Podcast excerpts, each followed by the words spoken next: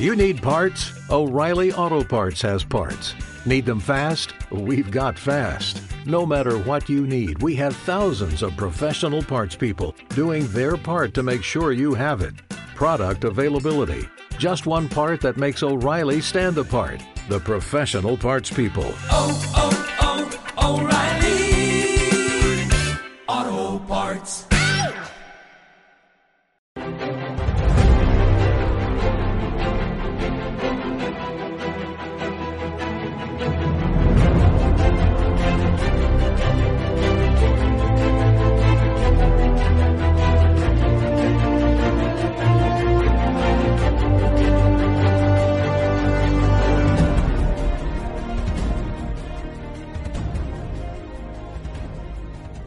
Bienvenidos a nuestro informativo semanal dedicado a traerle toda la actualidad de la Iglesia.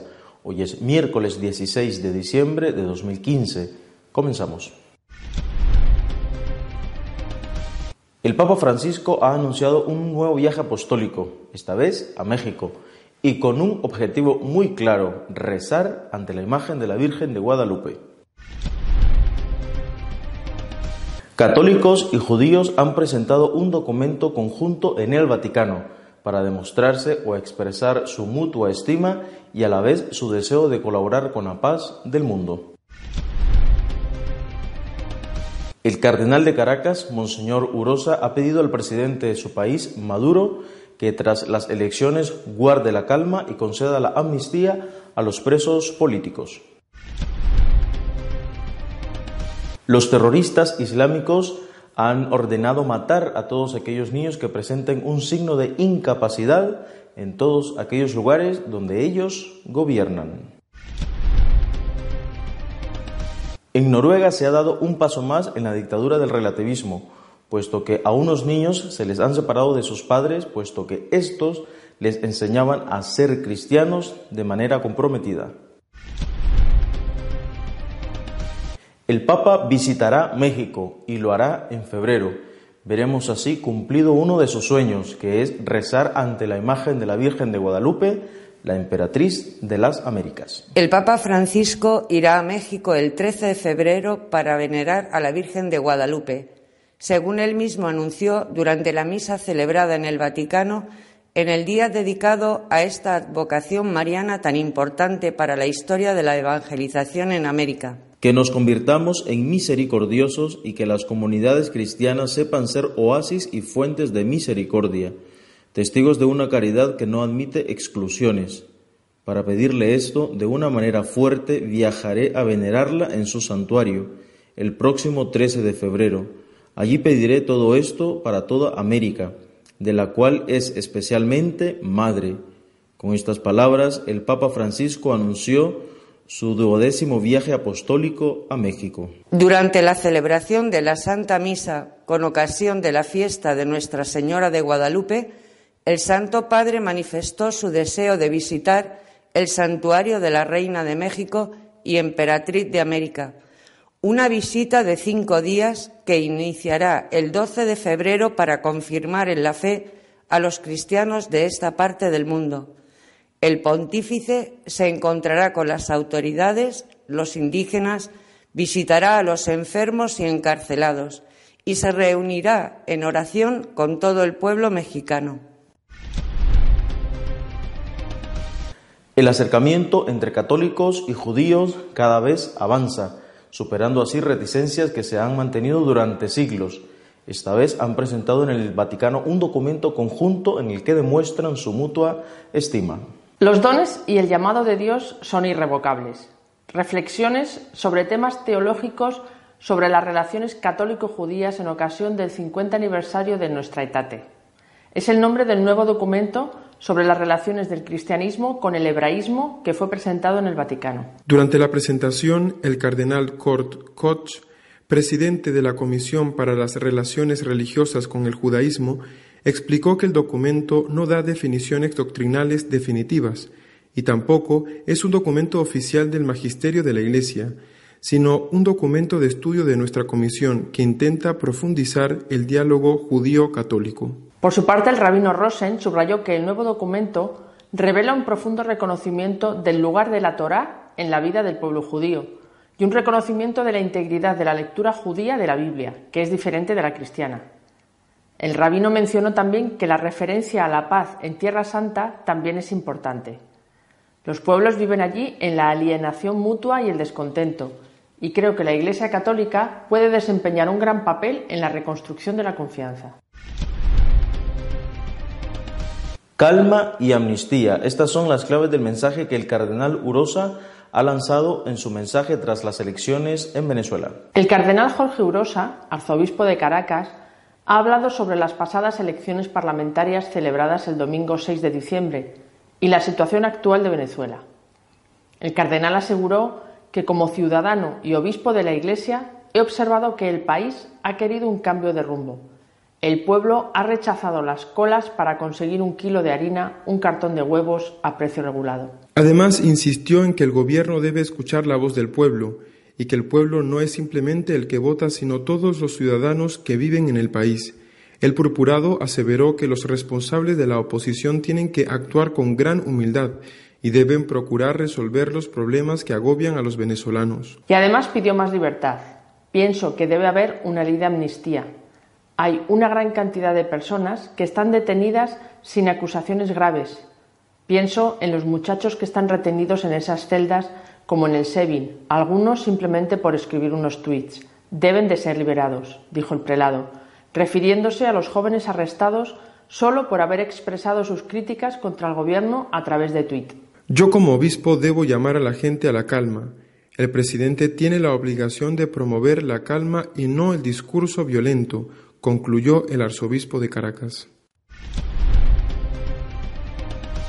Para el Estado Islámico no hay excusas. En su crueldad han decidido matar a niños o adolescentes que presenten algún tipo de minusvalía. Erradicar la discapacidad. Esa es la última orden dictada por el autodenominado Estado Islámico en las calles de Mosul, la maltratada segunda ciudad de Irak. El cuerpo de clérigos encargados de interpretar la Sharia ha promulgado una fatua, un edicto religioso, en el que autoriza a sus militantes a matar a los recién nacidos con síndrome de Down y malformaciones congénitas y a los menores de edad discapacitados. La salvaje orden promulgada por Abu Sa'id al-Yazrawi, el nombre de guerra de un juez de nacionalidad saudí, ya ha comenzado a aplicarse, asegura una página web de activistas que residen en la urbe y denuncian las fechorías del ISIS, Estado Islámico, por sus siglas en inglés. Según su testimonio, uno de los pocos relatos que ha sorteado el apagón informativo impuesto por la organización yihadista desde que ocupara Mosul en junio de 2014, la mayoría de bebés con discapacidad son fruto de las uniones de los combatientes extranjeros que habitan la zona con mujeres iraquíes, sirias y asiáticas. En los últimos días, agregan, se han registrado al menos 38 casos de bebés que han sido asesinados mediante la asfixia la inyección letal. No es la primera vez que los discapacitados se sitúan en el punto de mira de la organización que dirige Abu Bakr al-Baghdadi. El pasado febrero, el Comité de Derechos de la Infancia de la ONU alertó del uso de los niños discapacitados en acciones suicidas del Estado Islámico y como escudos humanos. Lo políticamente correcto ha dado un paso más en la dictadura del relativismo han quitado la tutela a unos padres porque educaban supuestamente de forma exagerada en la fe a sus hijos. Una familia cristiana de Noruega ha perdido un juicio de apelación para volver a ver a sus hijos después que el gobierno tomase a sus cinco niños de su hogar acusándoles de adoctrinamiento cristiano. El público ha reaccionado con indignación. Marius Bonnariu, un romano, y su esposa noruega, Ruth, ambos exmiembros de la Iglesia Pentecostal en Bucarest, se mudaron a Noruega hace 10 años, donde criaron cinco hijos. Agentes de protección juvenil del gobierno se presentaron a su escuela y se llevaron a los dos mayores sin informar a sus padres. Más tarde la policía llegó a la casa y tomaron a dos niños más, dejando a Ruth con su bebé de tres meses, a quien la policía tomó al día siguiente. Dos días después, los servicios de protección juvenil notificaron a los padres que sus hijos estaban bajo el cuidado de dos familias adoptivas separadas y se estaban integrando bien. Según su testimonio, uno de los funcionarios le dijo a Ruth, los niños ni siquiera los extrañan. ¿qué clase de padres sois? Marius y Ruth fueron informados más adelante por el gobierno que eran culpables de radicalismo cristiano y adoctrinamiento. Al parecer, la decisión fue instigada por el director de la escuela, que se quejó con los servicios de protección infantil porque Bolnarius eran muy cristianos y su creencia de que Dios castiga el pecado crea una discapacidad en los niños.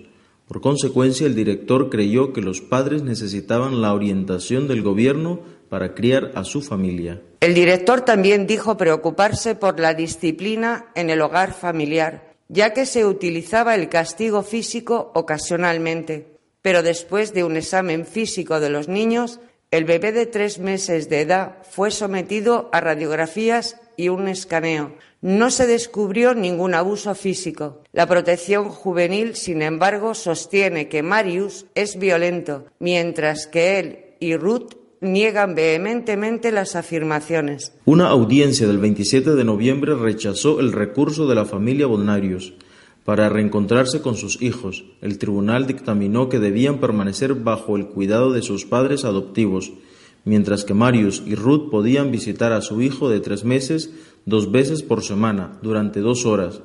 Podían ver a sus dos hijos mayores también, pero el tribunal no concedió el derecho para visitar a sus hijas. A continuación, nuestra actualidad comentada. Esta vez el Padre Santiago Martín nos comenta sobre la inauguración del Año de la Misericordia que ha llevado a cabo el Papa Francisco. El Año Santo de la Misericordia acaba de comenzar. El Santo Padre lo ha inaugurado esta semana en la solemnidad de la Inmaculada Concepción de María. Un año de gracia, un año maravilloso, un año extraordinario. Un año que el Papa nos propone para todos, porque todos necesitamos de la misericordia de Dios, y que nos lo propone bajo la imagen del buen samaritano, es decir, del que se compadece del sufrimiento del prójimo. Y también con otra idea eh, enunciada precisamente estos días por el pontífice. En este año de la misericordia tiene que destacar la misericordia sobre el juicio. Estas palabras del Papa me han recordado un texto del Nuevo Testamento, de la carta del apóstol Santiago, capítulo 2, versículo 13. En ese texto, el apóstol, que era pariente del Señor y en ese momento obispo de Jerusalén, eh, dice que eh, habrá un juicio sin misericordia para el que no practicó la misericordia y añade, la misericordia se ríe del juicio. Esta es una frase tan, tan, tan fuerte, es una frase tan evidente y tan clara que muchos la han interpretado mm, diciendo que eh, gracias al amor de Dios, gracias a la misericordia de Dios, o no hay juicio, o nadie va a ser condenado en ese juicio, haga lo que haga. La misericordia se ríe del juicio. Pero cuando uno ve eh, la frase en el texto en el que está escrito, eh, esa carta del apóstol Santiago, y en el contexto en el que se escribe esa carta, la polémica entre Santiago y, ese sector representado por él de la Iglesia y, por otra parte, San Pablo y los que seguían a San Pablo, eh, se da cuenta de que tiene un significado muy diferente. San Pablo, según una cierta interpretación de la carta a los romanos, eh, estaría relativizando la importancia de las buenas obras, repito, según una, una cierta interpretación. Mientras que Santiago, alarmado por esa interpretación, que no es la que quería dar San Pablo, pero alarmado por esa interpretación, escribe su carta eh, dejando claro que lo dice expresamente, eh, sin buenas obras no es posible la salvación. Y dice, demuéstrame con tus obras tu fe y yo con mis obras te demostraré la mía. Es decir, el texto en el que está escrita esa frase, la misericordia se ríe del juicio, es un texto donde se pone de manifiesto de forma reiterada y explícita la necesidad de las buenas obras para la salvación. ¿Por qué es importante destacar esto? Porque esa idea de que sin buenas obras no va a haber salvación y por lo tanto el juicio se va a hacer sobre las buenas obras que van a ser determinantes para el resultado de ese juicio es la idea de misericordia que está en el Antiguo Testamento, del cual habla muchas veces, eh, y además la idea que se recoge en el Nuevo Testamento, por supuesto en este texto de Santiago, pero también en muchos otros, incluso en palabras claras de Jesús. La misericordia en el Antiguo y en el Nuevo Testamento es un don de Dios. Yo creo que esto es lo primero que hay que decir. No es un derecho del hombre. No es algo automático. Hagas lo que hagas, Dios te va a perdonar. Hagas lo que hagas, no te va a ocurrir nada. No es así. Es un don que Dios da y que Dios da a todo aquel que se lo pide cuando está arrepentido y hace propósito de no volver a cometer el pecado mm, que cometió y del que está pidiendo perdón. Por lo tanto, no es un don automático, sino que es algo que viene como consecuencia de una acción del hombre. Primero el pecado, después el arrepentimiento. Esto, repito, Antiguo y Nuevo Testamento. Y este es el sentido que quiere dar el apóstol Santiago en su carta a esta frase. Si hay arrepentimiento, aunque un juicio justo te condenara, la misericordia se reiría del juicio en el sentido de que las consecuencias de ese juicio justo no caerían sobre ti porque hay arrepentimiento. Eh, en cambio, lo que estamos viendo ahora, una interpretación de la misericordia que no está basada ni en el Antiguo ni en el Nuevo Testamento, viene a decir justo lo contrario. Viene a decir que mm, hagas lo que hagas no te va a pasar nada, porque como Dios es tan bueno, ¿cómo te va a castigar? Que puedes hacer lo que quieras. El mayor de los crímenes y de los delitos, que no ocurre nada, que ni siquiera es necesario que pidas perdón, ni siquiera es necesario que te arrepientas o que tengas propósito de enmienda. Incluso mm, llegamos ya a un punto en el cual se afirma que eh, hasta el concepto de misericordia es ofensivo, porque el concepto de misericordia implica que alguien te perdona de algo y tú eres perfecto y no tienes nada de que arrepentirte, por lo tanto no tienes nada que recibir de nadie como un gesto de, de graciosa misericordia. Esto, esto es lo que se está pretendiendo pasar por misericordia y no tiene nada que ver, repito, con el concepto de misericordia ni del Antiguo ni del Nuevo Testamento. La misericordia de Jesús, la misericordia de la divina misericordia es la misericordia que exige previamente el arrepentimiento, el propósito de enmienda. Ahora bien, aparte de que mm, este concepto de misericordia que se está difundiendo no es el de Jesús, hay que preguntarse si es o no bueno para el hombre. ¿Es bueno para el ser humano no tener conciencia de pecado? ¿Es bueno para el ser humano no darse cuenta de que lo que hace está mal hecho? ¿Es bueno para el ser humano no tener la certeza de que se ha equivocado y que por lo tanto tiene que corregirse?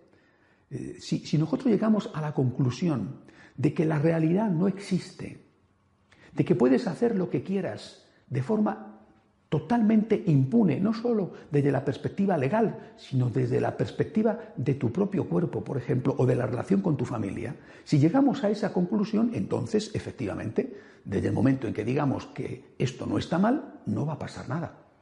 Pero la realidad existe. Esto es lo que están olvidando. No solamente existe la enseñanza de Jesús, que la están desvirtuando y manipulando, sino que es que existe la realidad.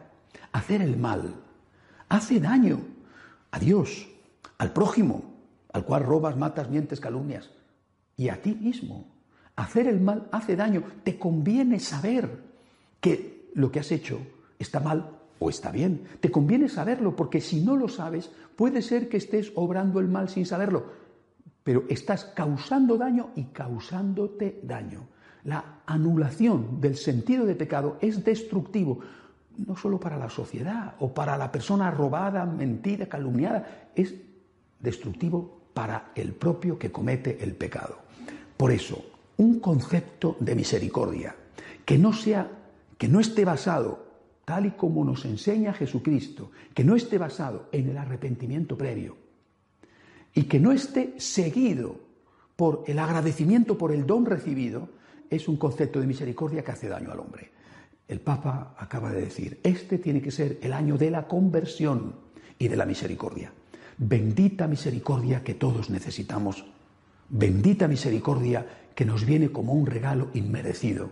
Bendita misericordia que acudimos a recibir humildemente, mostrándole al Señor nuestro arrepentimiento y a continuación dándole gracias, porque es su misericordia la que nos da esperanza. Esta sí que es la misericordia de Cristo y esta sí que es la misericordia que tenemos que celebrar en este año. Hasta la semana que viene, si Dios quiere. Llegamos así al final de nuestro informativo semanal. No olvide que si quiere estar al tanto de lo que sucede en nuestra iglesia, consulte nuestra página web de noticias y apologética católicosonline.org. Hasta la semana que viene, si Dios quiere.